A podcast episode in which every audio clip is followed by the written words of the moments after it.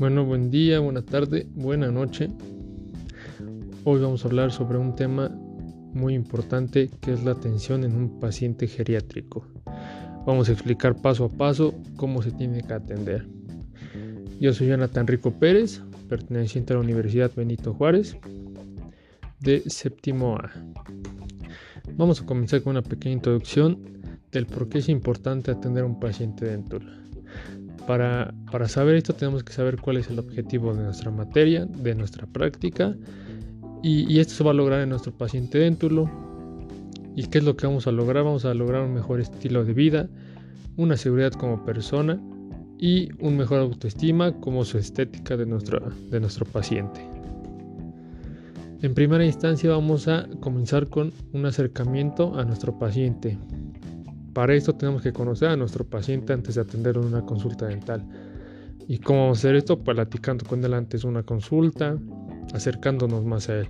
Esto va a provocar que nuestro paciente entre en confianza y, y esto va a lograr que nuestro tratamiento tenga, tenga mucho éxito y fluya. Tenemos que escucharlo y entender a nuestro paciente, qué es lo que quiere. Iniciamos con nuestra historia clínica. Como ya sabemos, este es un documento legal de suma importancia que se tiene que realizar en cualquier tratamiento dental. Este paso es muy importante ya que conoceremos su estilo de vida de nuestro paciente, sus antecedentes hereditarios. Vamos a saber qué tipo de medicamentos toma, qué enfermedades puede tener y, y si estas enfermedades pueden perjudicar o no nuestro tratamiento a realizar. Después vamos con nuestra exploración oral y llenado de ontograma. En este paso, eh, bueno, este paso es parte de nuestra historia clínica, ya que nos puede ayudar a tener un mejor diagnóstico sobre nuestro paciente. La exploración oral nos puede ayudar a detectar alguna anomalía dental, tanto sus registros eh, en resultados futuros en, en nuestro tratamiento.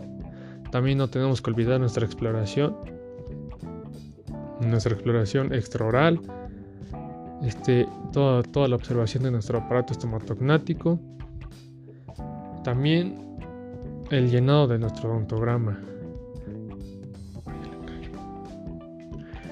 Y en dado caso de que tenga alguna, alguna pieza dentaria, dentaria aún, pues lo podemos remitir para que, para que valoren nuestra pieza. Después vamos con nuestro estudio radiográfico y diagnóstico. Eh, estos dos pasos son muy importantes en la realización de nuestro tratamiento, ya que en nuestro estudio radiográfico podemos observar muchas anomalías, ya sea si tiene pérdida de hueso, nuestro estado de los cóndilos, del ATM, nuestros estados de los senos paranasales, si tiene algún nervio comprimido que intervenga en nuestro tratamiento, y así podemos dar un diagnóstico más certero a nuestro paciente. En este caso, pues obviamente se tiene que tomar una radiografía panorámica para, tener una mejor, un mejor estudio radiográfico. Después vamos con nuestro tratamiento.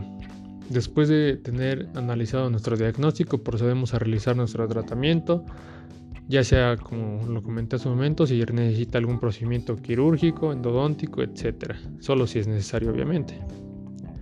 Después de esto se realiza una impresión tanto superior como inferior con nuestras cucharillas individuales. Pero para esto tenemos que realizar primero nuestras cucharillas individuales porque pues nuestros pacientes los necesitan sus cucharillas. Para realizar nuestra cucharilla individual nos tenemos que basar en un modelo de estudio y después procedemos a diseñar nuestra cucharilla. En superior tenemos que tener en cuenta el no cubrir las foviolas palatinas. Para esto vamos a colocar una lámina de cera rosa cubriendo perfectamente todo el reborde alveolar y la vamos calentando con nuestro mechero y al mismo tiempo la vamos moldeando ayudándonos con nuestra espátula de lecrón para recortar los excedentes sin olvidar hacer los pequeños orificios en las partes de los caninos y los molares. Después procedemos a colocar el acrílico con monómero haciendo que quede una pasta con textura chiclosa para esto vamos a necesitar dos losetas de vidrio y dos monedas de la misma denominación, ya sea de 2 pesos o de 5 pesos. Las losetas se van a mojar solo un poquito y vamos a colocar nuestra pasta para dar una forma delgada presionando con la otra loseta. Después de colocarla en la loseta, se coloca en el modelo para formar una cucharilla cubriendo todo el reborde alveolar y sin olvidar por parte vestibular se coloca el apoyo para poder manipular nuestra cucharilla. Este apoyo se tiene que colocar más o menos a unos 360 grados para que sea una, tenga una mejor comodidad en nuestro paciente. Y vamos a esperar a que se seque para poder separarla de nuestro modelo de estudio. Y por último con una pieza de baja y una piedra rosa vamos a eliminar los excedentes y se pule. Después vamos a proceder con nuestra toma de impresión. Con nuestra cucharilla procedemos a realizar nuestra toma de impresión. A nuestra cucharilla se le tiene que colocar modelina por toda la periferia de la misma.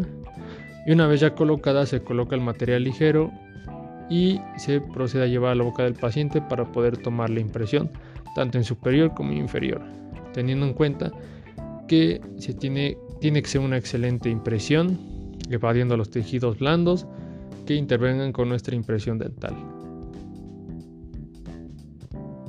Después tenemos que realizar nuestra placa base, en la cual por primera instancia vamos a identificar nuestro límite periférico de nuestro modelo y nuestro límite.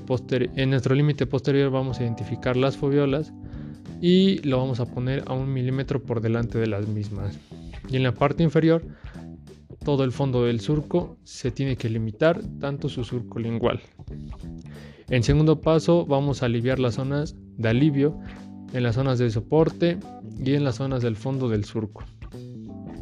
Se va a eliminar las retenciones para que la placa base se pueda, pueda entrar y salir sin destruir nuestro modelo funcional. En, tercer paso ya eliminadas nuestras zonas de retención, vamos a colocar por separado el, separador de yeso y acrílico por los dos modelos funcionales sobre el reborde alveolar y las zonas de soporte secundarias y límites periféricos. De forma directa empezaremos con la realización de nuestra placa. Nos vamos a colocar separador en las manos o vaselina y preparamos el polímero con monómero hasta que nos quede una consistencia de fibrina o plástica y la manipulamos con las manos haciendo una, una pequeña tortilla. Después de que ya la hayamos manipulado se va a colocar sobre el modelo delimitando los límites periféricos y superiores de las zonas de soporte primarias y secundaria. Vamos a proceder a quitar nuestros excesos de polímero y cuando nuestra nuestra placa esté en una etapa plástica, o sea que casi esté seca, podemos delimitar la zona de nuestro frenillo labial y la zona de frenillos laterales. este procedimiento se va a hacer igual con el modelo inferior, sin olvidar que cuando este, esta esté seca tenemos que separarla del modelo y eliminar los excesos con un fresón y una piedra rosa y pulirla para eliminar cualquier filo que pueda lastimar. Después vamos a hacer la conformación de nuestros rodillos de oclusión. Para esto vamos a necesitar dos láminas de cera del número 7, un mechero, las placas bases y una espátula de cera. Primero vamos a calentar la lámina de cera y una vez ya caliente hacemos un abanico o una forma de abanico con la misma cera y vamos a darle forma redonda a nuestros bordes de la misma. Después se le da forma al reborde alveolar o del arco a la cera este, es muy importante recordar que el rodillo tiene que llegar antes de la tuberosidad maxilar. Se le tiene que dar una inclinación a esta misma hacia adelante, porque como ya sabemos la forma de los dientes tiene una inclinación de 120 a 180 grados. Por lo tanto la parte anterior, anterior tiene que sobresalir.